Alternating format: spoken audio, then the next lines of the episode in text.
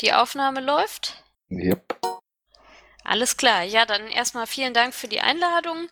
Ähm, ich bin ja jetzt seit einem halben Jahr im Parlament und kann deshalb wahrscheinlich schon mal so ein bisschen Resümee ziehen, wie der Arbeitsalltag ist. Als einzige Piratin, wie ihr wahrscheinlich wisst, ich bin, ähm, wie schon die schwedischen Piraten vorher, Mitglied der Fraktion Grüne Eva im Parlament. Also äh, EFA, das ist die European Free Alliance, da sind diverse eher linksgerichtete Regionalparteien drin, zum Beispiel die Scottish National Party oder auch äh, katalonische und walisische Parteien und eben die Grünen und äh, noch einige unabhängige Abgeordnete, äh, wie eben zum Beispiel ich. Ich bin dort auch im Fraktionsvorstand als einzige äh, Nicht-Grüne oder Eva und bin dort ähm, ja mit solchen Sachen beschäftigt wie der strategischen Kommunikation der Partei, dem Personal, den strategischen äh, Zielen, also mit welchen Themen sich die äh, Fraktion vor allen Dingen beschäftigt und kann dort eben auch versuchen, ähm, Piratenthemen mit in die Arbeit einfließen zu lassen. Aktuell ein Thema, was wir uns auch vorgenommen haben für die nächsten Jahre, ist äh, das Thema Transparenz. Äh, ihr habt sicherlich mitbekommen, dass äh, die LuxLeaks, also diese Enthüllungen über ähm, die Art und Weise, wie äh, Firmen in Luxemburg oder durch die Kombination von äh, Steuerschlupflöchern in diversen unterschiedlichen EU-Staaten ähm, dem, äh, der Zahlung von Steuern entgehen. Das ist auf jeden Fall ein Thema, in das äh, deutlich mehr Transparenz reingebracht werden muss. Und da gibt's auch gerade einen aktuellen Hand Anlass, weil gerade jetzt vor einer Stunde ungefähr ähm, die das Europaparlament zusammen mit äh, dem Rat und der Kommission die Verhandlungen für den Haushaltsplan nächstes Jahr abgeschlossen hat. Also die müssen jetzt noch formal vom Parlament äh, im Dezember verabschiedet werden. Und einer der Versuche, ähm, dort mehr, für mehr Transparenz zu sorgen, war eben, dass das Parlament versucht hat, der Kommission die Mittel zu streichen für die sogenannten Expertengruppen, wo sich die Kommission mit Lobbygruppen zusammensetzt und sich äh, über ihre Politik beraten lässt. Äh, diese Kürzungen haben leider die äh, Verhandlungen über den Haushaltsplan nicht überstanden, wie ich gerade gehört habe.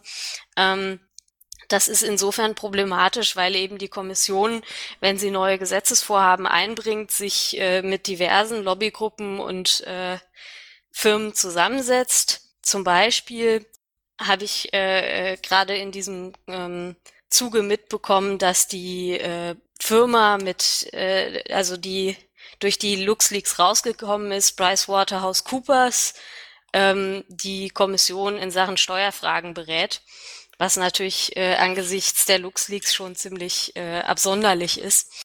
Das ist ein Thema, was jetzt nicht so unmittelbar mit Urheberrecht zu tun hat, wo ich denke aber äh, wir uns als Fraktion auch äh, irgendwie für mehr Transparenz einsetzen können und wo dann die Piratenthemen auch ganz gut vertreten sind.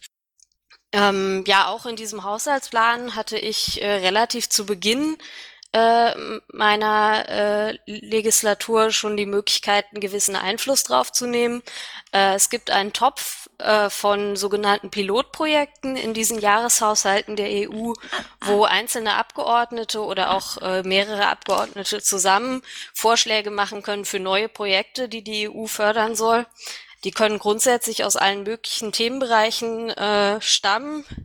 Dafür wird dann eben einmalig Geld zur Verfügung gestellt und wenn diese Projekte sich äh, ja etablieren und äh, als sinnvoll erweisen, dann wird manchmal auch ein dauerhaftes Programm draus. Also zum Beispiel äh, das äh, Austauschprogramm Erasmus ist als so ein Pilotprojekt gestartet. Und äh, da habe ich eben ein Projekt eingereicht, was es auch in den Haushaltsplan geschafft hat für nächstes Jahr, nämlich äh, einen Topf, mit dem äh, Sicherheitsaudits von Open Source Software gefördert werden sollen. Also ursprünglich äh, waren dafür 1,6 Millionen vorgesehen. Das ist jetzt mit Sicherheit in der letzten äh, Haushaltsverhandlung weniger geworden. Und ich warte jetzt darauf, äh, quasi auf die Information, wie viel Geld dafür dann jetzt tatsächlich zur Verfügung stehen wird. Aber wir haben halt nach solchen ähm, ja, Sicherheits äh, Problemen wie äh, Heartbleed gemerkt, dass es eben alleine nicht reicht, dass Open Source Software da ist, sondern dass man eben die Community auch unterstützen muss, die zu pflegen und zu fördern. Und äh, dass insbesondere die Leute, die irgendwie täglich mit Open Source Software arbeiten, auch äh, innerhalb ihrer Arbeitszeit zum Beispiel ähm, Bugs äh, reporten können oder eben auch an, an Ver Verbesserungen der Software arbeiten können. Das soll dann eben auch für Leute, die in der Kommission arbeiten, möglich sein und äh, eben ein Teil der Mittel zur Verfügung gestellt werden, damit sie eben diesen Code auch verbessern können.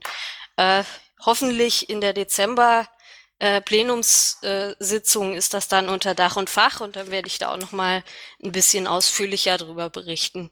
Ähm, das ist jetzt erstmal eine Sache. Ich weiß nicht, ob ihr dazu irgendwie was fragen wollt zu dieser ganzen Haushaltsverhandlung oder ob ich erstmal äh, weiter erzählen soll.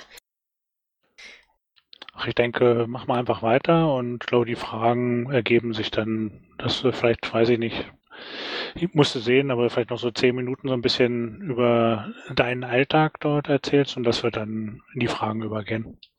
Okay, alles klar. Also äh, ich erzähle jetzt einfach mal, äh, was eben aktuell so vorgeht und woran ich arbeite. Aber wenn irgendwas für euch weniger interessant ist oder so, ich habe ja kein unmittelbares Feedback, während ich rede, könnt ihr auch gerne reingrätschen oder was in, äh, in den Chat schreiben.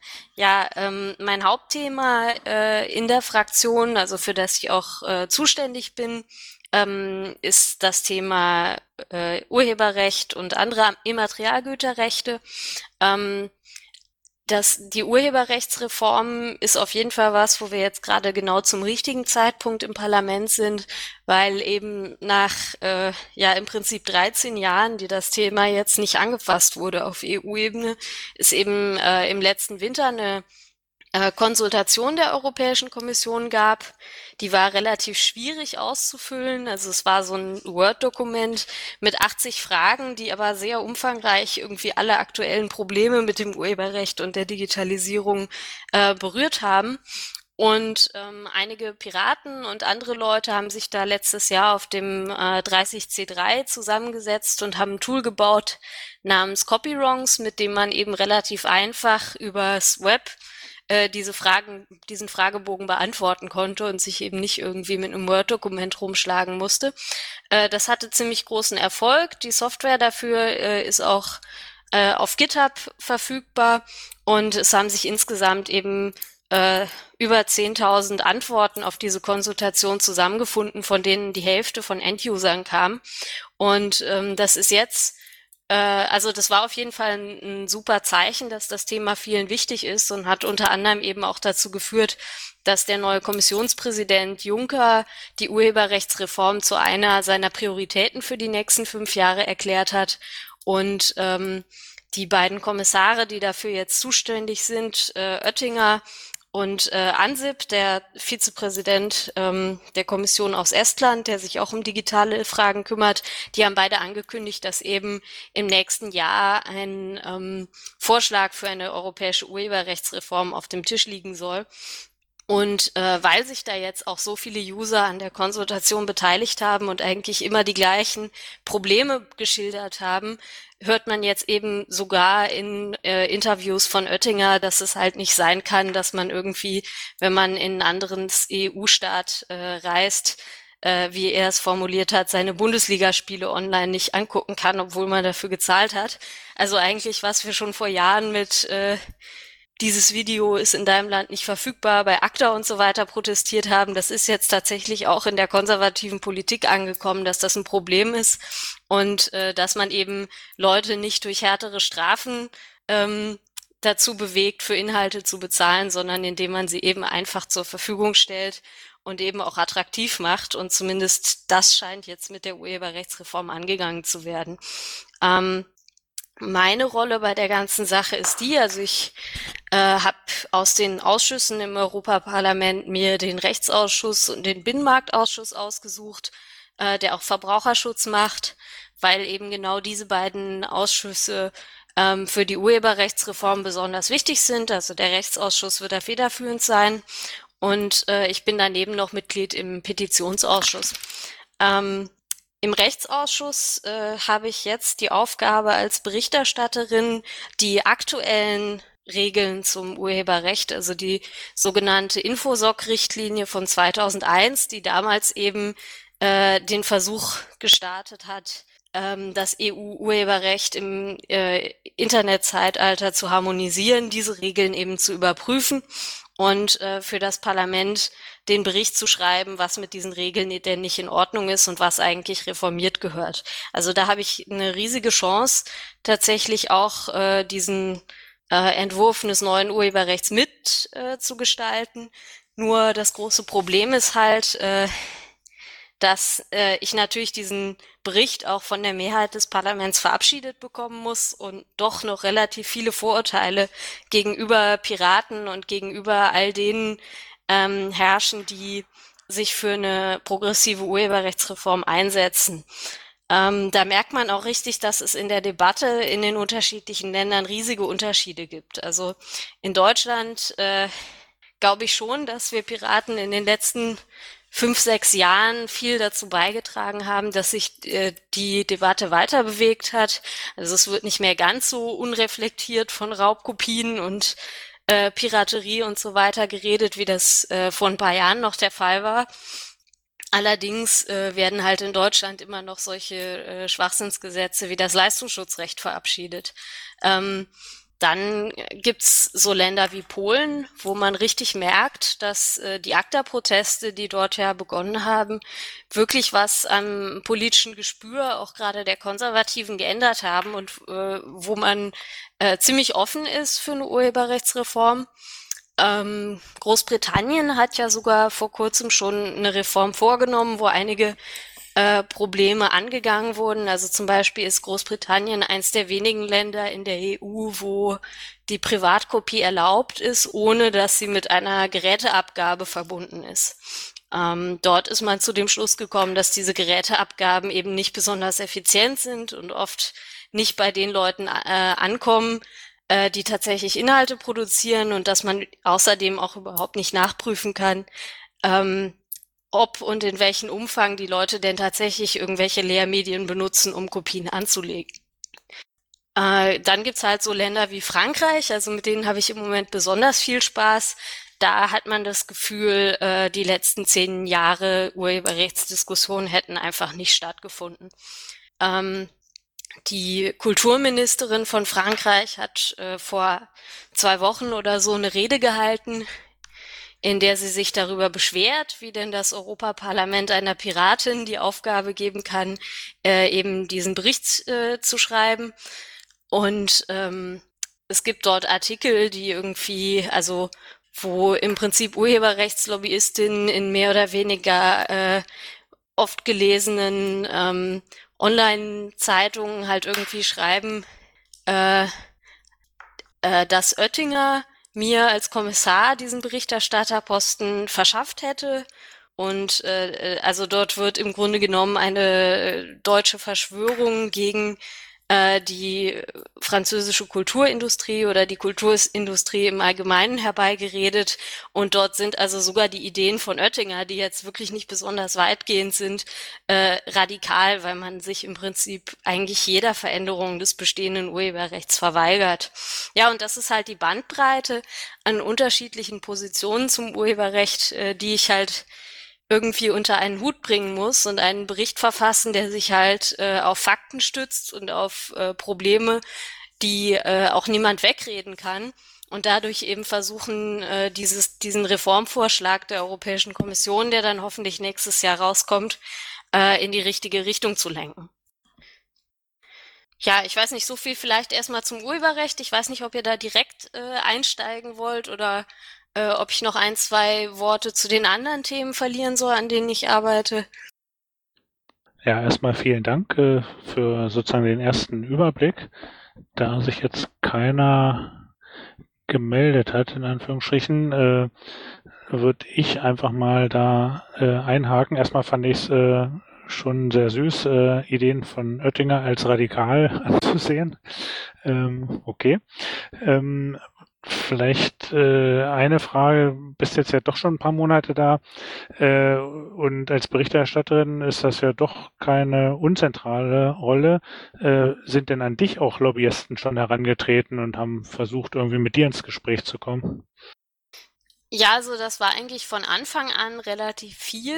Äh, es gibt einmal die relativ großen Branchenverbände und Firmen, die einfach mal grundsätzlich äh, sich bei allen Abgeordneten melden und äh, sagen, ja, wir würden gerne unseren Antrittsbesuch machen und einfach mal mit ihnen reden so. Ähm, ich versuche mm, vor allen Dingen Leute zu treffen, die zumindest irgendwie inhaltlich was mit den Themen zu tun haben, an, de an denen ich auch arbeite.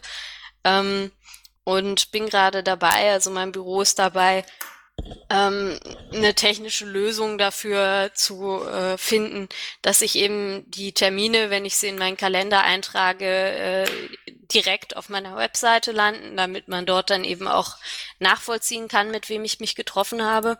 Also ähm, das sind einerseits irgendwie größere Internetkonzerne, die gezielt auf mich zugekommen sind, weil ich eben Piratin bin. Also das ist dann äh, zum Beispiel Apple oder Orange. Ähm, ich weiß nicht, Google, äh, solche äh, eben größeren transnationalen Unternehmen, auch viele aus dem Bereich äh, Telekommunikationsanbieter. Ähm, und dann eben diverse äh, Verbände, also oft Verwertungsgesellschaften. Äh, jetzt in Straßburg wollen mich äh, in der nächsten Woche der Bundesverband der deutschen äh, Zeitschriftenverleger treffen und solche Leute. Ähm, das ist nochmal wesentlich mehr geworden, nachdem ich zur Berichterstatterin ernannt wurde. Allerdings ist das ganz witzig, weil die gleichen äh, Leute, die jetzt eben sich alle mit mir treffen wollen, vorher noch versucht haben äh, zu verhindern, dass äh, ich diesen Berichterstatterposten bekomme. Also ähm, ich habe von einigen Kolleginnen von äh, den Grünen und der SPD mitbekommen, dass dort eben äh, ja, Vertreter von, von Rechteinhabern äh, angerufen haben und versucht haben, sie dazu zu bringen, doch irgendwie einen Gegenkandidaten aufzustellen und zu verhindern, dass ich äh, diesen Berichterstatterposten bekomme. Äh, das ist insofern relativ witzig, dass zum Beispiel die deutschen Grünen überhaupt kein Mitglied im Rechtsausschuss haben. Ähm, da wird dann teilweise eben auch äh, der Einfluss unterschätzt, äh, den einzelne nationale Delegationen eben auf die Politik der Fraktion haben. Und außerdem, ähm, ja, wenn man sich den, äh, die, die Urheberrechtsposition der grünen Fraktion anschaut, dann ist die schon relativ nah an der der Piraten. Und da haben auch die schwedischen Piraten relativ viel Arbeit äh, und gute Arbeit geleistet in den letzten paar Jahren, und indem sie eben zum Beispiel äh, durchgesetzt haben, dass äh, sich die grünen Fraktion für ein Verbot von DRM einsetzt oder ähm, für die Legalisierung von Filesharing. Und insofern ist da inhaltlich auch gar nicht so, so ein großer Unterschied, ähm, zumindest zwischen den Grünen als Fraktion und den Piraten. Und ja, auch die SPD hat relativ vergrätzt darauf reagiert, dass da eben einzelne Lobbygruppen versucht haben, ihn reinzureden. Ähm, ja, wie ich das jetzt handhabe, also wie gesagt, ich arbeite an einer Lösung halt für so einen Lobbykalender, der hoffentlich dann spätestens im Januar auf der Website ist. Und äh, ich frage die Leute halt, ähm, ob sie im Transparenzregister der EU registriert sind, weil ähm, das eben auch bisher nur eine freiwillige Maßnahme ist und eben dazu beiträgt, dass man auch weiß, wer überhaupt äh, ja sich mit mit äh, Gesprächsversuchen bei einem meldet. Ähm, Gleichzeitig ist es, glaube ich, nicht besonders sinnvoll, sich überhaupt nicht mit denen zu treffen, weil man eben teilweise auch mal ähm, ja ganz unerwartete Gemeinsamkeiten findet, die auch wichtig sind, um eben überhaupt einen Überblick zu haben, wer denn überhaupt für was steht und wo man vielleicht auch Verbündete hat. Also äh, bestes Beispiel, äh, ich habe mich mit Vertretern von ARD und ZDF getroffen, die äh, haben teilweise Ansichten, die wirklich überhaupt nicht mit unseren vereinbar sind. Also zum Beispiel sind die der Meinung, ähm, dass äh, es nicht erlaubt sein soll, äh, Teile von den äh, Inhalten der öffentlich-rechtlichen zu überblenden. Also ähm, im Prinzip eine, eine Form von Remix. Also Sie haben das Beispiel genannt, dass es doch nicht sein kann, dass jemand ein äh, Tagesschau-Video nimmt und dort dann Werbung einblendet oder dergleichen. Aber also wenn man jetzt Überblendungen verbieten würde, dann wäre das eben effektiv ein Verbot von Remix. Und das ist also so eine Position, die sich überhaupt nicht mit der der Piraten äh, vereinbaren lässt. Und sie sind auch der Meinung, dass Embedded Linking äh, nicht ein einfacher Link ist und deshalb urheberrechtlich, äh, also lizenzpflichtig sein soll, äh, auch überhaupt nicht mit unserer Position vereinbar. Sie sind aber zum Beispiel der Meinung ähm, oder haben das Problem geschildert, äh, dass sie bei Arte, ähm, wenn sie eben Inhalte auf Arte senden, unterschiedliche äh, nationale Auslegung der Urheberrechtsschranke für Parodie beachten müssen, weil ähm, die Parodieschranke eben in äh, Deutschland und in Frankreich unterschiedlich in nationales Recht umgesetzt ist. Und da hätten sie gerne eine einheitliche Regelung. Also das verträgt sich wiederum sehr gut mit äh, den Forderungen der Piraten. Also wenn wir es schaffen wollen, äh, Geoblocking zu überwinden und äh, eben in allen Mitgliedstaaten äh, also ein gleiches äh, Schutzniveau und die gleichen Rechte äh, für User durchzusetzen, dann müssen wir natürlich diese Urheberrechtsschranken harmonisieren, weil ähm, die, letz die jetzige Position eben so ist, dass äh, mit der Infosorg-Richtlinie von 2001 die Rechte der Rechteinhaber harmonisiert wurden, aber die Rechte der Allgemeinheit nicht. Das heißt, ähm, es gibt eine Liste von möglichen Schranken und Ausnahmen vom Urheberrecht. Da sind dann solche Dinge wie Parodie dabei oder Bildung und Forschung oder die äh, Panoramafreiheit. Aber es steht jedem einzelnen Mitgliedstaat frei, ob er die in nationales Recht umsetzt oder nicht. Das heißt, äh, der Schutz der Rechteinhaber ist verpflichtend, aber äh, die Rechte der Allgemeinheit sind optional. Und äh, da ist es natürlich Piratenposition, dass wir eben ähm, sagen, dass eben diese Rechte auch äh, verpflichtend in allen Mitgliedstaaten gelten müssen. Und da wären wir dann zum Beispiel mit ARD und ZDF im Fall der Parodiefreiheit einer Meinung. Und äh, also das ist letzten Endes so der Nutzen, den ich aus diesen Lobbygesprächen ziehe, dass ich eben feststelle, äh, wo es äh, Überschneidungen in den Interessen gibt, äh, die wir dann eben zum Beispiel auch, äh, also für die wir uns gemeinsam öffentlich einsetzen können. Ähm, eine Frage. Du hattest ähm, von den Polen gesprochen. Ähm, wie verhalten sich denn die anderen osteuropäischen Länder zum Urheberrecht? Ähm, ich würde sagen, dass äh, die meisten Abgeordneten unabhängig von äh, der Parteikouleur relativ aufgeschlossen sind, was eine Urheberrechtsreform angeht.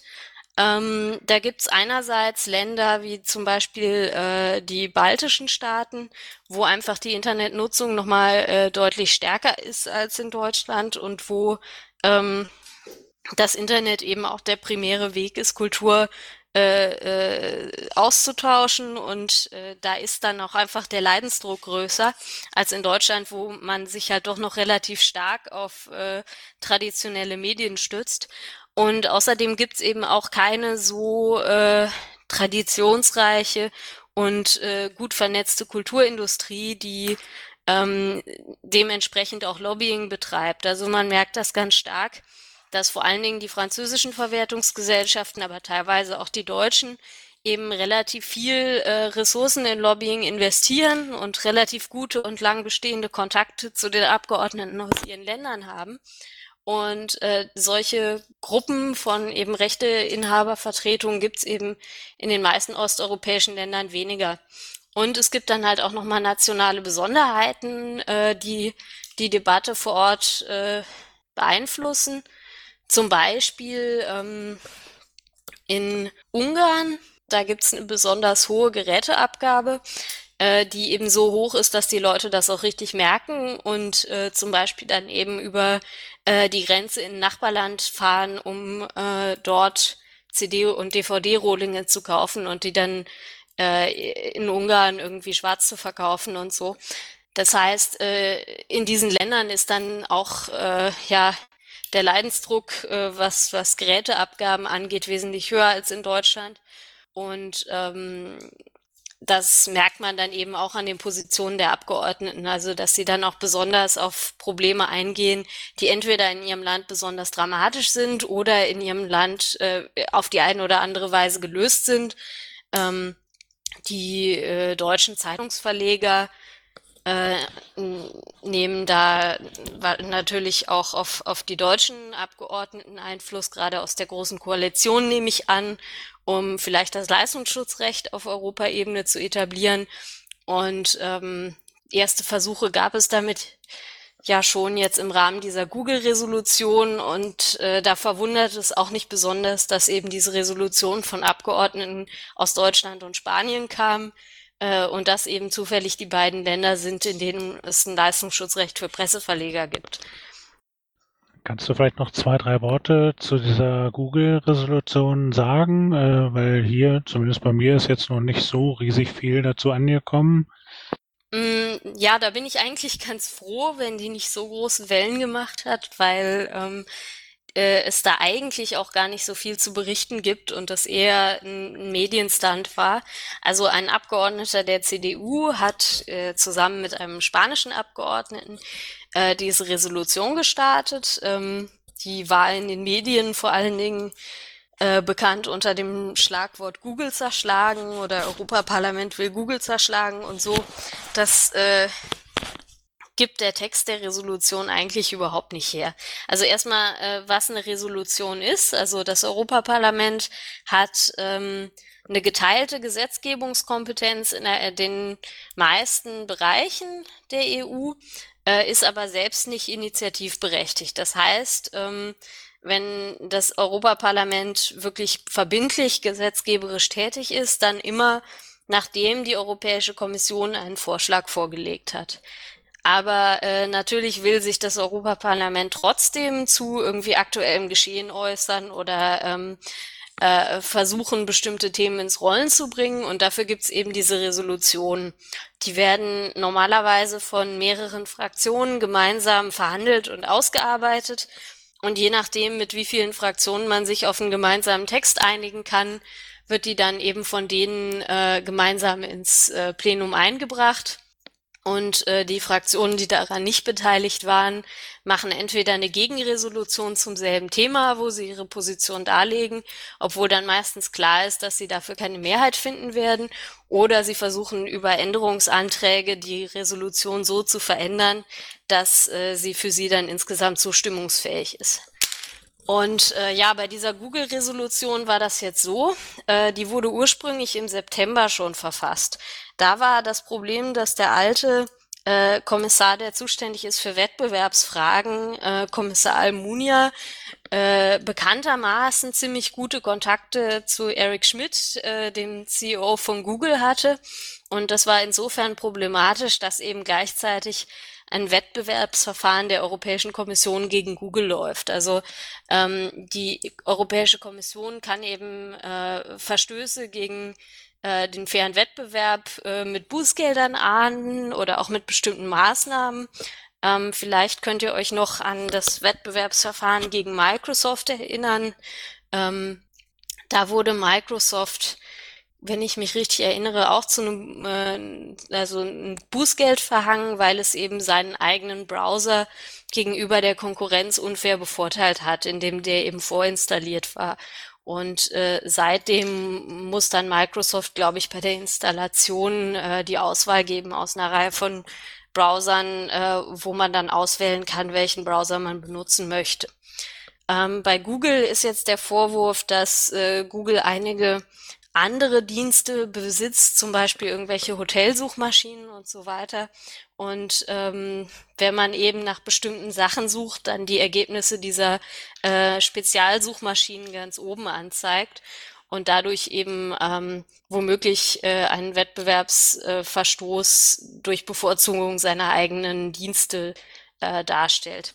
Ähm, das prüft die Europäische Kommission gerade und äh, diese Resolution wurde halt im September eigentlich verfasst, weil dort die Befürchtung bestand, dass sich Almunia, der alte Kommissar für Wettbewerbsfragen mit Google, auf einen Vergleich einigen würde, bei dem Google halt sagt, okay, äh, wir einigen uns auf einen Kompromiss, wir zeigen daneben noch irgendwie die Angebote von zwei Konkurrenten an und dafür wird das Wettbewerbsverfahren eingestellt. Und das ist halt vielen äh, Europaabgeordneten auch, äh, denke ich, berechtigterweise nicht weitgehend genug gewesen. Und deshalb wollte man eben über diese Resolution äh, Druck auf den alten Kommissar ausüben, eben zumal der halt äh, für seine Nähe zu Google bekannt war. Ähm, das ist dann aber nicht passiert. Also die Europäische Kommission hat diesen Vergleich nicht angenommen und inzwischen ist auch eine völlig neue Kommission im Amt und das Verfahren gegen äh, Google läuft ganz normal weiter. Und deshalb gibt es auch keinerlei Grund für das Europaparlament da jetzt irgendwie äh, sich einzumischen, weil äh, eben laufende Wettbewerbsverfahren auch nicht die Kompetenz des Europaparlaments sind, sondern eben der Kommission. Und ähm, ja, dann stellt sich halt die Frage, warum plötzlich diese Resolution wieder aufkam. Und ich denke, auf der einen Seite ist es relativ populär in den deutschen Medien, irgendwas gegen Google zu sagen. Also wenn man irgendwie das Feuilleton der FAZ verfolgt, dann ist halt äh, Google-Bashing allgemein relativ populär. Äh, Gerade auch im Zuge der ähm, deutschen Debatten, die es eben zwischen der VG Media äh, äh, und ähm, der äh, Google gab um das Leistungsschutzrecht. Ähm, also ich weiß nicht, inwieweit ihr das verfolgt habt. Also das Leistungsschutzrecht wurde ja 2013 verabschiedet und äh, ja, sei, äh, vor kurzem ähm, hat eben die Verwertungsgesellschaft, die die Verlage vertritt, die äh, eben vom Leistungsschutzrecht es gibt relativ viele Verlage, die von vornherein gesagt, sie wollen damit gar nichts zu tun haben und äh, ja, lehnen dieses Leistungsschutzrecht entsprechend auch ab. Aber äh, einige relativ große Verlage, darunter auch äh, Axel Springer, wollen halt dieses Leistungsschutzrecht durchsetzen und geltend machen. Äh, Google hat darauf reagiert, indem sie gesagt haben, okay, wir zeigen jetzt bei Google News nicht mehr die Bilder äh, aus den Artikeln und längere Ausschnitte an, sondern nur noch ähm, den Titel des entsprechenden Artikels. Und äh, ja, wie alle vorausgesagt haben, sind danach die Klickzahlen bei diesen Springer-Webseiten eben dramatisch eingebrochen. Und äh, deshalb hat Springer dann reagiert, indem sie Google eine Gratis-Lizenz gegeben haben, jetzt doch ihre Inhalte verwenden zu dürfen. Ähm, aber alle anderen Suchmaschinen oder Konkurrenten äh, zu Google, die versuchen würden, das Gleiche zu tun, würden halt weiterhin abkassiert. Also äh, das Leistungsschutzrecht, das halt äh, eigentlich eingeführt wurde als eine Art Google-Abgabe, um eben äh, einen Teil von Googles Gewinnen abzuzwacken, um deutsche Verlage zu finanzieren, ist hier halt komplett nach hinten losgegangen, weil ähm, Google halt äh, seine Marktmacht einsetzen kann, um zu zeigen, dass eigentlich die äh, Verlage viel mehr profitieren von äh, den Suchergebnissen als Google und deshalb eben letzten Endes eine Gratis-Lizenz bekommt. Äh, daraufhin haben die Verlage eben versucht, äh, das deutsche Wettbewerbsrecht einzusetzen, um Google dazu zu zwingen, ihre Inhalte anzuzeigen und dafür zu zahlen, ähm, weil es sonst eben eine Verzerrung des Wettbewerbs wäre. Und daraufhin hat das deutsche Kartellamt eben gesagt, ja, man kann Google nicht dazu zwingen, für Inhalte zu bezahlen, die sie gar nicht verwenden wollen. Und äh, hat gleichzeitig gesagt, dass womöglich der Zusammenschluss von verschiedenen Verlagen in einer Verwertungsgesellschaft und der Versuch, über diese äh, jetzt das Leistungsschutzrecht durchzudrücken, äh, womöglich eine Verletzung des Kartellrechts ist und äh, hat damit eben also auch ganz klar gesagt, dass äh, die deutschen Verlage das nicht weiter ver äh, verfolgen sollen. Ähm, in dieser Google-Resolution stand jetzt ein ganz interessanter Ab Abschnitt drin, der leider medial überhaupt keine äh, öffentliche äh, Aufmerksamkeit erfahren hat, weil sich halt alle auf diese Google-Schlag äh, gestürzt haben, die übrigens in dem Text überhaupt nicht drinsteht. Ähm, in diesem äh, zweiten Abschnitt, äh, wo es auch um Google beziehungsweise um Suchmaschinen ging, wurde halt das Konzept der Suchneutralität eingeführt. Also da steht drin, dass eben die Ergebnisse von Suchmaschinen neutral sein müssen.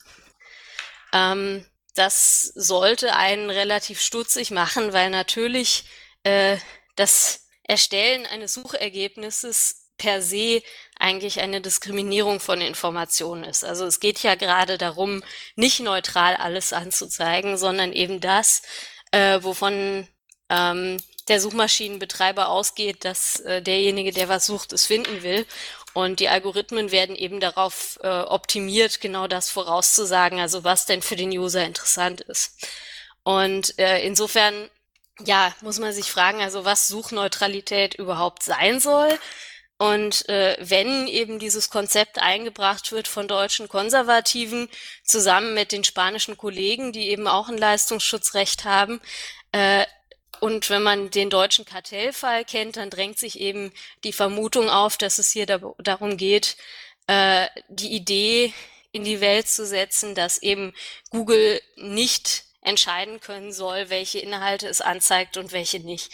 Also das heißt, äh, wenn Google dann die Inhalte von Axel Springer nicht mehr anzeigt, dann wäre das eine Verletzung der Suchneutralität und äh, dadurch könnte man sie eben zwingen, einerseits die Inhalte anzuzeigen, aber andererseits über das Leistungsschutzrecht auch für sie zu zahlen. Also das ist zumindest meine Vermutung, was eigentlich hinter dieser Resolution steckt, weil sie halt äh, ja überhaupt nicht verbindlich ist und insofern sowieso nichts durchsetzen kann. Also äh, die Idee, dass das Europaparlament irgendwie äh, da über das Kartellrechtsverfahren mit Google entscheiden könnte, das ist einfach nicht der Fall. Aber was es natürlich tun kann, ist bestimmte Konzepte in die Welt zu setzen und vom Parlament verabschieden zu lassen. Und wenn man jetzt irgendwann äh, versucht, ein europäisches Leistungsschutzrecht einzuführen, und Oettinger hat das gegenüber deutschen Verlagen ja schon angekündigt, dass er das versuchen wird, dann äh, wird man eben auf diesen Beschluss des Europaparlaments verweisen können, in dem drin steht, Suchergebnisse müssen neutral sein. So, das zu der Google-Resolution. Also ähm, aus diesem Grund hat äh, eben die Grünen-Fraktion auch äh, dagegen gestimmt zusammen mit mir, obwohl es durchaus äh, einige äh, Grüne gibt, wie zum Beispiel Jan-Philipp Albrecht, die äh, äh, der Marktmacht von Google ziemlich kritisch gegenüberstehen und durchaus irgendwie dieses Kartellverfahren, dieses Wettbewerbsverfahren gegen Google vorantreiben wollen, nur eben nicht auf die Art und Weise, wie das mit dieser Resolution versucht wurde. Ähm, du sprachst jetzt äh, die Suchneutralität an. Wie siehst du denn im Allgemeinen die Netzneutralität? Siehst du da Gefahr? Also in etwa nach dem amerikanischen Modell? Ja, also ich, ich sehe da eine riesige Gefahr. Also die aktuelle Situation und die aktuelle Debatte ist absolut dramatisch. Ähm, wir haben es geschafft, auch äh, nicht zuletzt äh, aufgrund äh, der Arbeit von Amelia Andersdotter an dem Thema von den schwedischen Piraten, dass gegen Ende der letzten Legislatur das Europaparlament äh, beschlossen hat, dass ähm, es ein Netzneutralitätsgesetz geben muss, ähm, in dem die Netzneutralität auch so definiert ist, dass man eben keine ähm, Ausnahmen für äh, Specialized Services machen kann, die auch über IP laufen. Also äh, eben, dass es keine einfachen Umgehungen von Netzneutralität geben kann. Ähm, dieser Beschluss war auch nicht perfekt. Also zum Beispiel war nicht äh, äh, explizit von äh, sogenannten Zero-Rated Services äh, die Rede, ich weiß nicht, ob ihr das kennt, also das sind äh, Angebote wie irgendwie Zero, äh, Facebook Zero oder Wikipedia Zero, ähm, bei denen Mobilfunkanbieter die ähm, Angebote von bestimmten äh, Webseiten oder Services von ähm, der Daten, äh, äh, also vom Datenpaket ausnehmen. Ähm, sowas ähnliches gibt's in Deutschland mit der Telekom, die sagt, okay, äh, es gibt Verträge, bei denen der Spotify-Traffic nicht auf das Datenvolumen zählt. Und das ist natürlich auch eine Verletzung der Netzneutralität, wenn man sagt, bestimmte äh, Services kosten einfach nichts. Ähm, die sind, also dieser Teil ist nicht wirklich in dem Beschluss des Europaparlaments abgedeckt, aber trotzdem wäre der schon relativ brauchbar. Nur äh, steckt jetzt eben dieses Gesetz seit längerer Zeit im, im Rat zu äh, fest, in dem die nationalen Regierungen eben diesem Gesetz auch zustimmen müssten. Und äh, solange es da feststeckt, kann man eigentlich gar nicht viel machen, außer eben Druck auf die nationalen Regierungen auszuüben, dieses Netzneutralitätsgesetz endlich voranzubringen. Ähm, in Deutschland ist es äh, ein Drama. Also Günther Oettinger ähm, hat in seinen öffentlichen Reden mehr oder weniger deutlich gesagt, dass er von der Definition des Europaparlaments äh, von Netzneutralität nicht zählt und äh, dass es eben Ausnahmen geben muss für bestimmte Dienste. Äh, Angela Merkel hat irgendwie gesagt, ähm, dass es allein schon deshalb Ausnahmen von der Netzneutralität geben müsste, weil ja irgendwie äh, immer mehr intelligente Autos unterwegs seien und äh, es kann ja nicht sein, dass es dann einen Unfall gibt, weil irgendwie gerade viele Mails verschickt werden müssen oder so.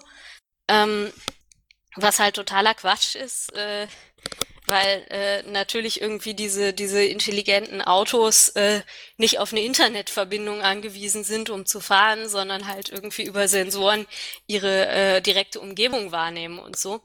Also äh, da werden halt Schreckensszenarien aufgebaut äh, und ähm, äh, eben auch eine Kampagne gegen Netzneutralität äh, gefahren, dass äh, davon halt irgendwie ein Sicherheitsrisiko ausginge für den öffentlichen Straßenverkehr oder gerne wird auch von E-Health gesprochen. Also äh, da geht es um medizinische Leistungen über das Internet, äh, was gerade irgendwie für ländliche Gebiete äh, ganz interessant ist, aber auch da äh, ist es halt äh, ja Quatsch zu argumentieren, dass man die nicht anbieten könnte, äh, solange es Netzneutralität gibt. Also wenn es wirklich Kapazitätsprobleme gibt, dann ist halt äh, der Breitbandausbau das wesentlich größere Problem, als dass es, dass Leute E-Mails verschicken. Ähm, insofern, ja, kann ich nur dazu aufrufen, eben dieses Thema Netzneutralität wieder stärker in den Fokus zu rücken, auch bei den Piraten, weil es da im Moment gerade auch äh, von Seiten der Bundesregierung wirklich dramatisch ist und ich mir nicht vorstellen kann, dass diese Bundesregierung halt irgendwie im Rat dazu beitragen wird, dass ein Netzneutralitätsgesetz verabschiedet wird. Ähm, das ist insofern äh, auch bemerkenswert, dass ein europäisches Netzneutralitätsgesetz sogar im Koalitionsvertrag drin steht. Das heißt, eigentlich äh, müsste man sie darauf halt auch äh, festnageln, dass sie das quasi äh, dem Wähler versprochen haben, auch wenn wir sie jetzt nicht gewählt haben. Ähm, also wir Brandenburger, wir sind auch immer wieder gerne in Kontakt oder interessieren uns für den Kontakt mit Polen. Ähm, ist das Thema der Netzneutralität auch in Polen ein Thema? Weißt du darüber was? Äh, da ist mir jetzt spontan nichts bekannt. Also ich habe einige äh, polnische Aktivistinnen und auch äh, Piraten getroffen, als ich neulich beim Copycamp in Warschau war. Aber da ging es halt wirklich äh, ausschließlich ums Urheberrecht bei dieser Konferenz. Ähm, ich könnte aber, also ich weiß nicht, äh, wahrscheinlich habt ihr da bessere Kontakte als ich, aber ansonsten kann ich auch äh, äh, gerne nochmal irgendwie den Kontakt zu den Leuten herstellen, mit denen ich da gesprochen habe in Warschau. Ähm, beim Netzneutralität ist mir da jetzt spontan nichts bekannt. Danke, gegebenenfalls dürfen wir auf dich zurückkommen. Ja, klar, gerne. Ähm, ein anderes Thema, was wahrscheinlich auch noch einige interessieren dürfte, also Vorratsdatenspeicherung ist zwar ähm, jetzt durch das Urteil des Europäischen Gerichtshofs mehr oder weniger vom Tisch und ähm, die Bundesregierung ist sich da auch relativ einig, dass es wenig Sinn machen würde, jetzt zu versuchen, äh, die Vorratsdatenspeicherung in Deutschland wieder einzuführen. Und äh, es haben jetzt eben auch äh, Gruppen wie der AK Vorrat angefangen in anderen EU-Ländern jetzt ähm, gezielt gegen äh, die nationalen äh, Vorratsdatenspeicherungsgesetze zu klagen. Ähm, also da, das ist eins der wenigen Themen, wo eben im Moment äh, der Weg über die Gerichte vielversprechender ist als äh, die politische Debatte, weil eigentlich dieses EuGH-Urteil, ähm, was äh, ja in der EU rechtlich bindend ist, ähm, überhaupt keinen Raum für eine grundrechtskonforme äh, Vorratsdatenspeicherung lässt. Ähm, ist, aber dieses Urteil bezog sich eben nur auf die europäische Rechtsgrundlage, also auf die Richtlinie zur Vorratsdatenspeicherung, die eben ähm, auch da, also in nationales Recht umgesetzt werden musste. Aber nur weil das äh, der Europäische Gerichtshof diese Vorratsdatenspeicherungsrichtlinie kassiert hat, sind dadurch eben nicht automatisch die nationalen Gesetze weggefallen. Äh, also wir in Deutschland hatten insofern Glück, dass halt äh, das Bundesverfassungsgericht schon vorher die deutsche äh, Implementation für verfassungswidrig erklärt hat, aber in vielen anderen europäischen Ländern bestehen halt nationale Vorratsdatenspeicherungsgesetze weiter. Und ähm, der äh, AK Vorrat in Österreich, äh, der dort so mit die führende Netzorganisation ist, hat eben äh, in Österreich auch erfolgreich jetzt vor dem Nationalen Verfassungsgericht gegen die österreichische Vorratsdatenspeicherung geklagt. Und äh, das geht jetzt halt in diversen anderen europäischen Ländern so weiter. Und äh, das ist dort relativ vielversprechend. Also gleichzeitig versucht äh, man jetzt wieder andere Arten von Datenspeicherung voranzutreiben, zum Beispiel die Fluggastdatenabfrage, ähm, wo es gerade eben einen Versuch gab für eine Fluggastdatenaustausch äh, äh, mit Kanada, glaube ich, äh, den das Europäische Parlament jetzt eben auch per Mehrheitsbeschluss äh, an den EuGH verwiesen hat, also beziehungsweise um eine Stellungnahme gebeten hat, inwiefern das äh, grundrechtskonform ist. Also bei dem Thema oder überhaupt, wenn es um Überwachung und Datenschutz geht, ist das Parlament im Moment einigermaßen aufmerksam und trifft auch vernünftige Entscheidungen. Äh, die Datenschutzverordnung hängt weiterhin im Rat. Äh, da ist auch die, die deutsche Bundesregierung hat sich da in den letzten Monaten nicht gerade mit Ruhm bekleckert. Äh, die hat immer wieder versucht, bestimmte Teile zum Beispiel die öffentliche Verwaltung eben von der Geltung dieser äh, Datenschutzverordnung auszunehmen. Aber ich bin jetzt äh, äh, ja zumindest vorsichtig optimistisch, dass die dann vielleicht im Laufe des nächsten Jahres endlich mal verabschiedet wird. Ja, also äh, Netzneutralität und Datenschutz sind jetzt so Themen, also die ich natürlich irgendwie verfolge, aber an denen ich äh, inhaltlich in meinen Ausschüssen eher wenig beteiligt bin. Äh, bei der Netzneutralität könnte sich das nochmal ändern, ähm, weil dort der Binnenmarktausschuss auch teilweise beteiligt ist. Also ähm, falls äh, sich der Rat da endlich mal zu einer Entscheidung durchringt, würde das dann auch wieder auf meinem Tisch landen, weil höchstwahrscheinlich wird er eben versuchen, äh, den Beschluss des Europaparlaments irgendwie zu verändern und äh, dann wäre der Ball eben wieder bei uns. Ähm, beim Datenschutz äh, das überlasse ich äh, in der Fraktion weitestgehend äh, dem Jan Philipp Albrecht. Der äh, ist dafür bei Urheberrechtsfragen jetzt nicht so aktiv. Und äh, es gibt da noch einen dritten, der relativ viel zu Netzpolitik auch macht, den Michel Raimon aus Österreich.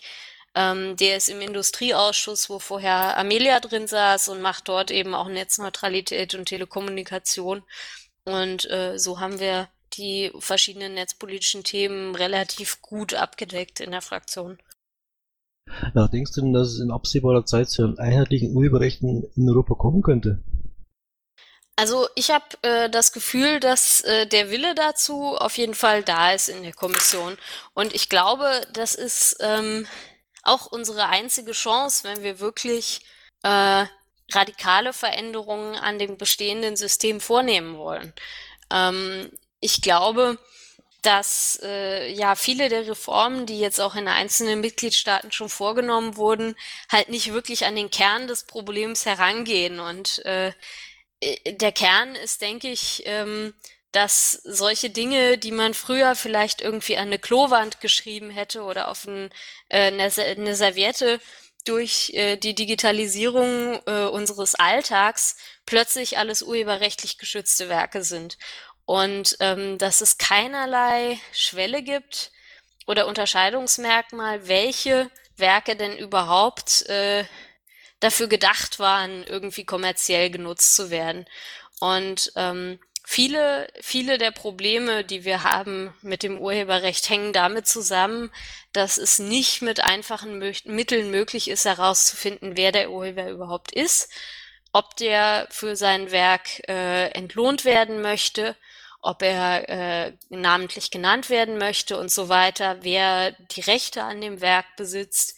Ähm, das bemerken auch viele Bibliotheken und äh, ähnliche Institutionen, die eben versuchen, Werke zu digitalisieren und zur Verfügung zu stellen und äh, bei denen dann der Urheber oftmals überhaupt nicht mehr äh, feststellbar ist, weil auch die äh, Schutzfristen so lang sind, dass eben äh, in der Zwischenzeit auch viel in Vergessenheit gerät.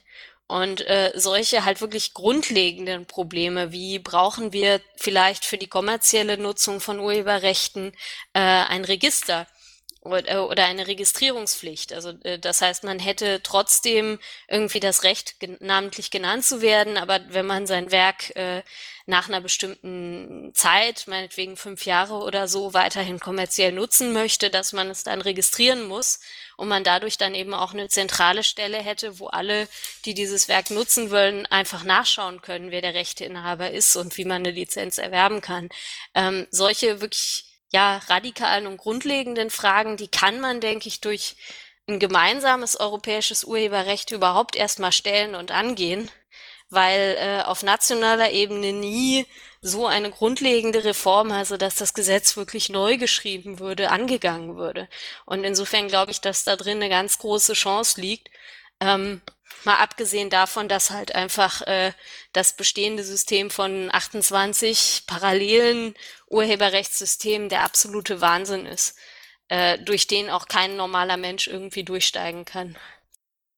Ja, vielen Dank erstmal soweit. Ähm, ich frage jetzt einfach mal in die Runde, gibt es dazu Fragen? Scheint jetzt erstmal nicht so der Fall zu sein, dann hätte ich aber noch eine Frage dazu. Wie stimmt ihr euch denn innerhalb der Fraktion ab? Ähm, ja, das läuft relativ pragmatisch. Also ihr merkt das ja auch, ich habe bisher ja äh, irgendwie die Partei und die Basis auch nur äh, ganz selten mal nach äh, wirklichen Schlüsselfragen gefragt, wie zum Beispiel halt, welcher Fraktion ich mich anschließen soll. Äh, während halt im Alltag die meisten Fragen, die abgestimmt werden, unglaublich äh, viele auf einmal sind, unglaublich kurze Zeiten, in denen man sich entscheiden muss. Also zum Beispiel bei dieser äh, äh, Google-Resolution, ähm, die wurde Donnerstag äh, während dieser Sitzungswoche im Parlament abgestimmt um 12 Uhr. Ähm, der erste Entwurf, wie er eingebracht wurde, lag uns am Montag vor. Äh, bis Montag um 19 Uhr konnte man Gegenresolutionen vorlegen. Äh, Dienstagmorgen trafen sich dann nochmal äh, die Verhandlungsführer der einzelnen Fraktionen, um zu gucken, ob es eine Möglichkeit gibt, sich auf eine gemeinsame Resolution zu einigen. Das ist dann gescheitert und bis Dienstag 19 Uhr durfte man dann Änderungsanträge an der Resolution der Großen Koalition vorlegen. Ähm, Mittwoch wurde dann halt nochmal äh, im Plenum diskutiert und Donnerstag war die Abstimmung. Also das sind äh, für Resolutionen so die typischen Zeitabläufe. Das ist eine Sache von drei Tagen, in denen das Ganze äh, im Prinzip abläuft. Da ist es unglaublich schwierig, halt auch irgendwie nicht nur äh, die Basis einzubinden, sondern überhaupt äh, als Abgeordnete auf dem Laufenden zu bleiben. Also in dieser Woche war ich fast komplett damit beschäftigt, für die Grünen diese äh, Google-Resolution auszuhandeln, äh, während die halt ähm, ja fünf, sechs andere Resolutionen parallel verhandelt haben, bei denen ich dann äh, einfach mit den Grünen abgestimmt habe und äh, die Grünen haben bis auf eine Ausnahme alle bei der Google-Resolution dann halt mit mir abgestimmt. Und äh, es ist in der Praxis letzten Endes anders auch überhaupt nicht zu schaffen. Ähm, es gibt einzelne Ausnahmen, also ähm, zum Beispiel, äh, wenn es äh, um das Thema Israel und Palästina geht, da sind viele der grünen Parteien und äh, auch der EVA aus anderen Ländern ähm, ja relativ äh, unkritisch und israelfeindlich in ihren äh, Positionen. Und äh, das ist ein Thema, wo ich dann oftmals äh, selber entscheide, wie ich abstimme oder auch äh, äh, den deutschen Grünen in ihren in ihrer Abstimmungsliste folge, ähm, weil die da denke ich eine relativ vernünftige und ausgewogene Position haben. Ähm, gleichzeitig gäbe es sicherlich auch äh, mal Punkte, wo ich halt mit den Grünen nicht übereinstimmen kann. Also äh, ich weiß nicht, äh, Reinhard Bütikofer hat sich zum Beispiel äh, in der Vergangenheit schon mit so Äußerungen hervorgetan, äh, wo er halt auf die Gefahren von 3D-Druck hinweist. Also da könnte ich mir vorstellen, dass es da, wenn das irgendwann mal im Parlament zur Abstimmung kommt, dann auch äh, äh, zu Konflikten zwischen den Grünen und äh, meiner Position kommen konnte. Aber bisher äh, war das relativ unproblematisch, weil halt äh, in, in Urheberrechtsfragen die äh, Fraktion mir halt äh, relativ weitgehend folgt und sie bei äh, so Themen wie Datenschutz halt auch relativ vernünftige Leute haben, bei denen ich wiederum relativ wenig Bedenken habe. Also so ganz praktisch gesagt, äh, jedes Gesetzgebungsverfahren, jede Resolution äh, nimmt in irgendeinem Ausschuss ihren Anfang und die Abgeordneten, die eben aus der Fraktion in diesem Ausschuss sitzen, die äh, arbeiten dann eben zusammen mit den Mitarbeitern die Abstimmungsliste aus. Ähm, die werden äh, dann nochmal in der Fraktionssitzung diskutiert und dann eben den einzelnen Abgeordneten zusammen mit einem Briefing ausgehändigt. Und wenn man keine guten Gründe hat, äh, sich damit intensiver auseinanderzusetzen, dann ähm, stimmen die Abgeordneten eben nach dieser Abstimmungsliste ab. Ähm, was, glaube ich, praktisch auch gar nicht anders ginge, weil ähm, allein halt das Volumen der äh, Entscheidungen, die das Parlament trifft, wenn man die alle tatsächlich lesen würde, dann wäre man halt mit nichts anderem mehr beschäftigt, als die zu lesen. Aber ja, das bedeutet eben auch, dass wir alle naselang über Dinge abstimmen, die der Großteil von uns eben nicht gelesen hat.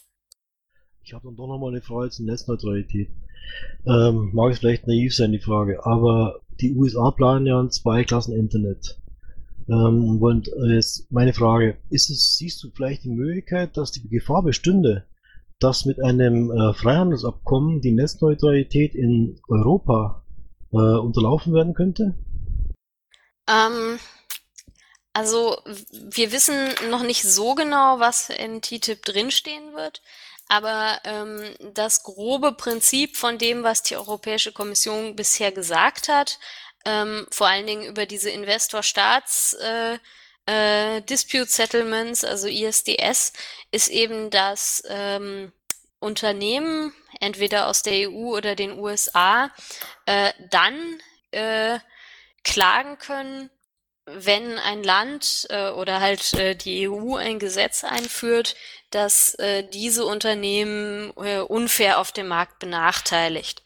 Ähm, wenn jetzt quasi TTIP schon verabschiedet ist und die Europäische Union dann ein Netzneutralitätsgesetz verabschieden würde, ähm, glaube ich, dass es über den Mechanismus der äh, ISDS relativ schwierig würde, weil das ja in erster Linie eine Einschränkung der europäischen Telekommunikationsunternehmen ist und weniger äh, der amerikanischen Inhalteanbieter und weil dieses Netzneutralitätsgesetz gleichermaßen für alle ähm, Unternehmen gelten würde, unabhängig davon, ob sie aus den USA stammen oder aus der EU.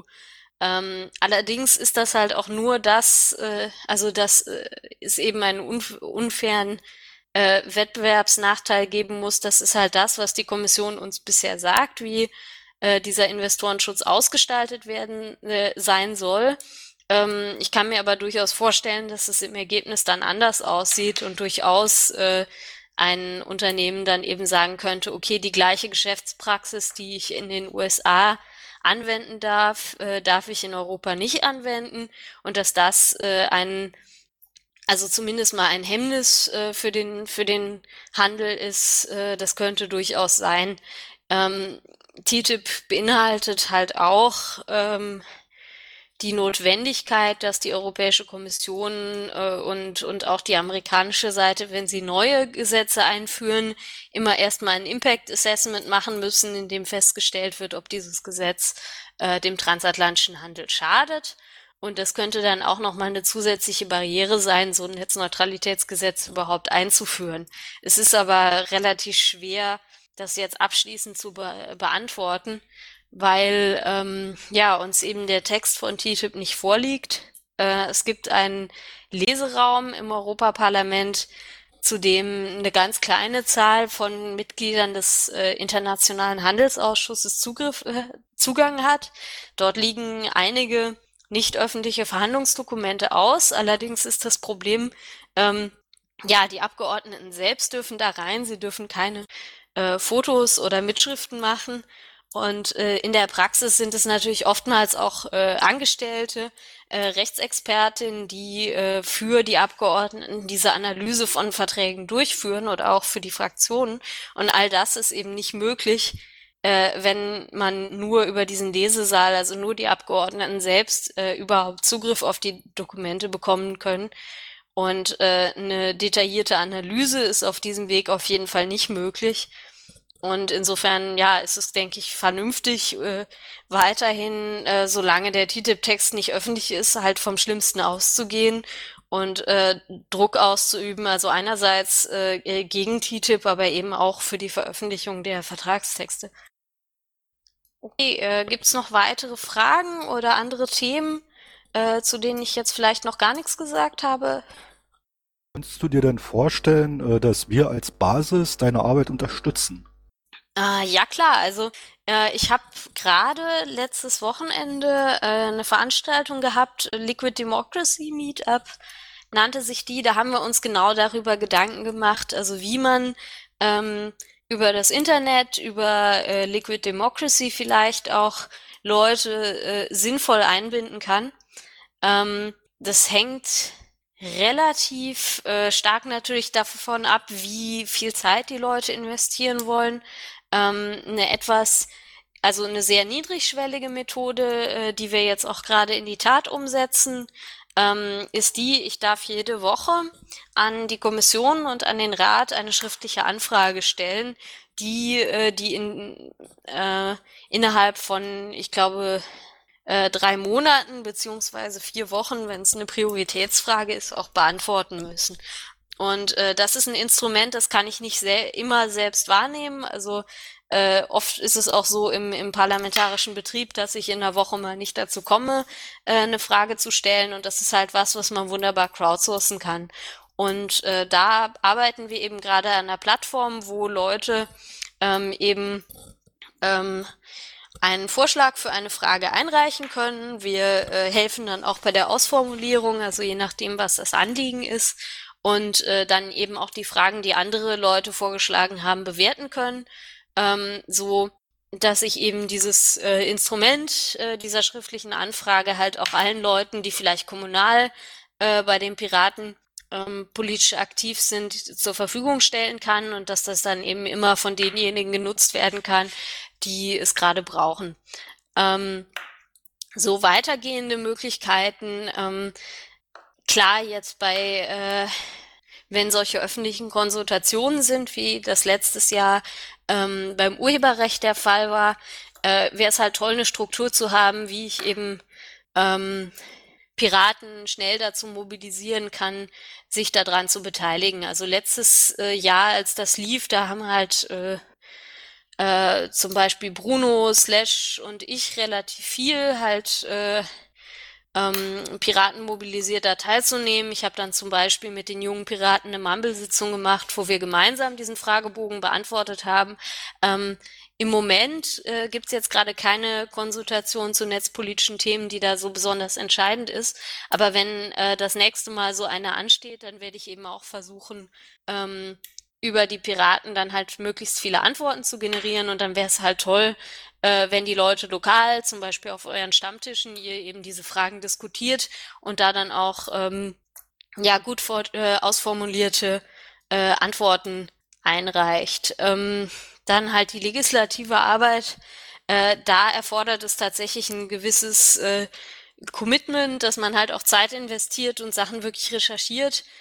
Ähm, da äh, sind wir uns gerade noch ein bisschen am Gedanken machen. Also ich habe einen für äh, Kommunikation und Community äh, zuständigen Mitarbeiter, den Christopher Clay, äh, C3O auf Twitter.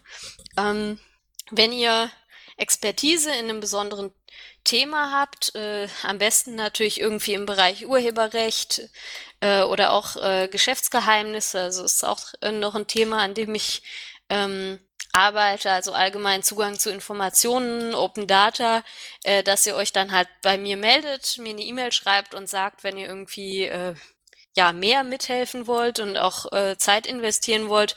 Und äh, dann ist es wahrscheinlich eher eine Frage, dass wir halt direkt in der äh, in der täglichen Arbeit dann mit euch in Kontakt treten und äh, gucken, wo wir euch sinnvoll einbinden können. Aber ja, also wir wollen halt versuchen, auf der einen Seite möglichst einfache Beteiligungsmöglichkeiten zu schaffen, wo man auch mit wenig Zeit ähm, zum Beispiel für die Arbeit vor Ort was rausholen kann. Aber natürlich freuen wir uns auch, wenn Leute irgendwie ja regelmäßig oder an einem bestimmten Thema halt intensiv mitmachen wollen. Dann frage ich wieder in die Runde, gibt es weitere Fragen? Scheint gerade nicht der Fall zu sein. Dann hätte ich gleich nochmal eine Frage, wie du das einschätzt. Ein paar Monate bist du jetzt ja da. Äh, veränderst du mehr das System oder verändert das System dich mehr? Tja, das müsst ihr mir, glaube ich, beantworten. Also, ähm, es ist schon so, dass man viele, äh, so dass das Verhalten von vielen PolitikerInnen wesentlich besser versteht, wenn man äh, da drin ist. Also gerade wenn es zum Beispiel darum geht, äh, warum die so hochgestochen reden und äh, irgendwie so wenig locker sind und so. Es ist halt Realität inzwischen, dass eigentlich jedes Mal, wenn ich irgendwas äh, Persönliches zum Beispiel twittere, irgendjemand äh, mich entweder dafür kritisiert, dass ich das überhaupt tue oder eben irgendeinen blöden Kommentar hat oder auch einfach Dinge, die ich sage, total überbewertet. Also das heißt, die gleichen Kommentar äh, die gleichen Kommunikationskanäle für meine politische Arbeit zu nutzen, die ich auch privat nutze, um mit meinen Freunden zu kommunizieren, ist eigentlich überhaupt nicht möglich. Ähm, durch die Art und Weise, wie wir halt mit äh, Politikerinnen und Politikern umgehen, ähm, zwingen wir sie dazu, im Prinzip eine Maske aufzusetzen, ähm, eigentlich nur noch, ja, also ihre politische Persönlichkeit von ihrer privaten zu trennen und ähm, ja, nicht zu viel von sich preiszugeben, weil es halt immer Situationen gibt, in denen äh, ich mich ja mit radikalen Forderungen oder unpopulären Positionen in die Öffentlichkeit begebe und je mehr die Leute, die äh, mir dann schaden wollen, über mich wissen, desto mehr sie dann eben auch gegen mich einsetzen. Das finde ich extrem schade, weil gerade dieses äh, Politik mit menschlichen Antlitz und so weiter und endlich normale Menschen und so halt auch viel von den Piraten äh, äh, gerade in der Anfangszeit propagiert wurde. Aber wir haben das eigentlich bei unseren eigenen Leuten, äh, haben wir an der Stelle da komplett versagt. Weil es ist natürlich klar, äh, wenn wir halt Leute auch in der eigenen Partei äh, mit Beschimpfungen und Drohungen überziehen, immer dann, äh, wenn sie irgendwas sagen, was uns nicht passt, dass dann halt jeder sich auch dreimal überlegt, äh, wie offen und locker er eben mit persönlichen Informationen umgeht. Und ähm, ja, also insofern von dem, die, was die Piraten halt auch kulturell irgendwie ausmacht und äh, was wir so an frischem Wind in die Politik bringen wollen, haben wir uns eben durch dieses Sozialverhalten auch selbst kaputt gemacht. Ja, danke erstmal. Ähm, Nochmal die Frage in die Runde. Weitere Fragen? Das scheint erstmal nicht der Fall zu sein. Doch, wir haben doch noch was? Nee, scheint nicht der Fall zu sein. Äh, ja, dann erstmal vielen, vielen Dank für alles, was du hier bisher uns äh, gesagt hast und zum Alltagsbetrieb auch äh, ja, ausgeführt hast. Ähm, hast du denn irgendwie noch Fragen an die Basis? Ja, was macht ihr denn so? Also äh, ich, ich frage das jetzt so salopp, weil ich halt dadurch, dass ich die ganze Zeit in Brüssel äh, hänge äh, oder auch in Straßburg, ähm, teilweise glücklicherweise, aber teilweise auch leider äh, so wirklich von dem Alltag bei den Piraten überhaupt nicht mehr so viel mitkriege und äh, also worüber sich gerade gestritten wird oder wo vielleicht auch politisch gearbeitet wird.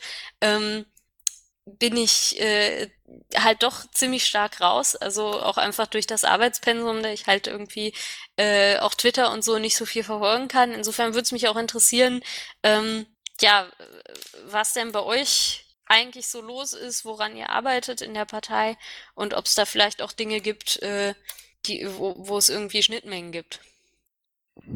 Na, die Arbeit, die gemacht wird, hier zumindest in Brandenburg, äh, die ist äh, auf ganz unterer Ebene, äh, halt im kommunalen Bereich.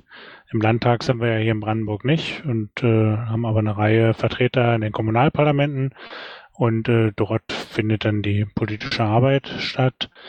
Äh, ja, das ansonsten innerhalb der Partei, äh, äh, aber im Wesentlichen denke ich, was politische Arbeit äh, angeht, ist zurzeit in den Kommunalparlamenten. Ich habe also, als es die Frankfurter Piratenfraktion noch gab, äh, bei denen relativ viel mitverfolgt.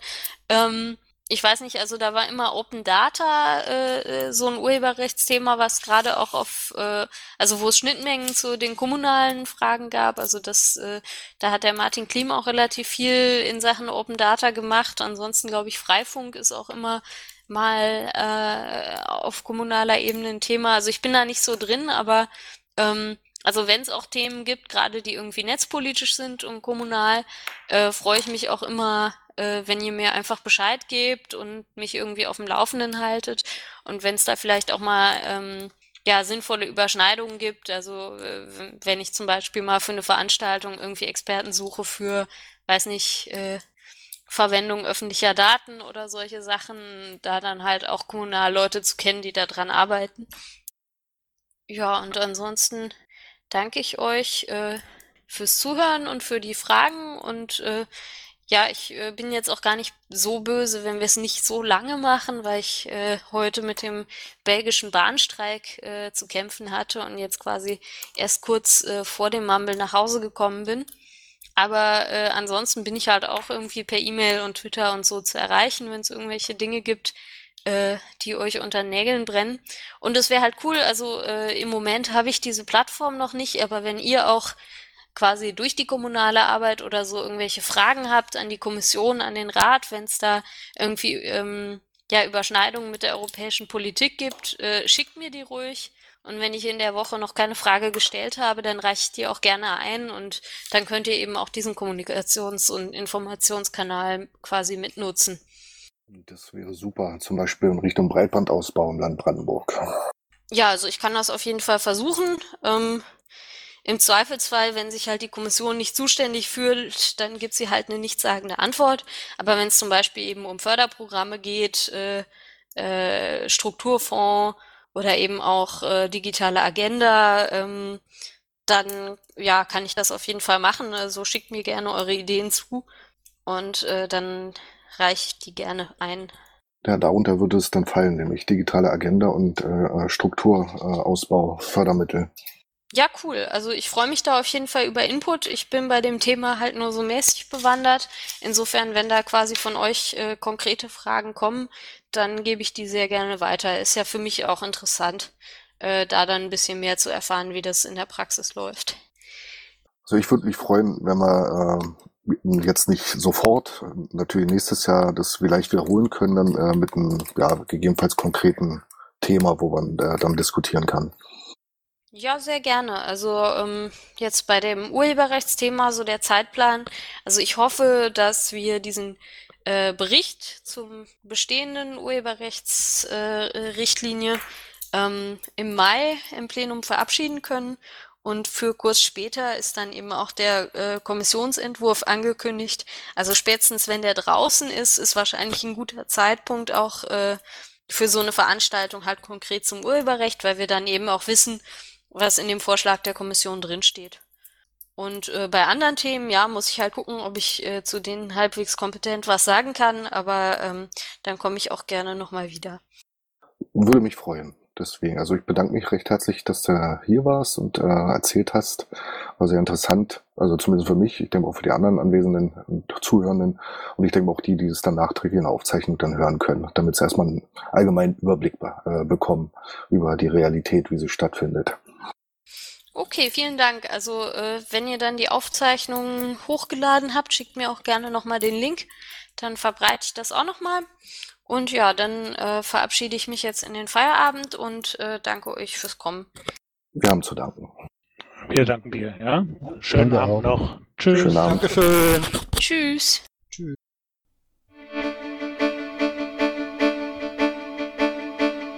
Intro und Outro Musik von Matthias Westner. East meets West unter Creative Commons.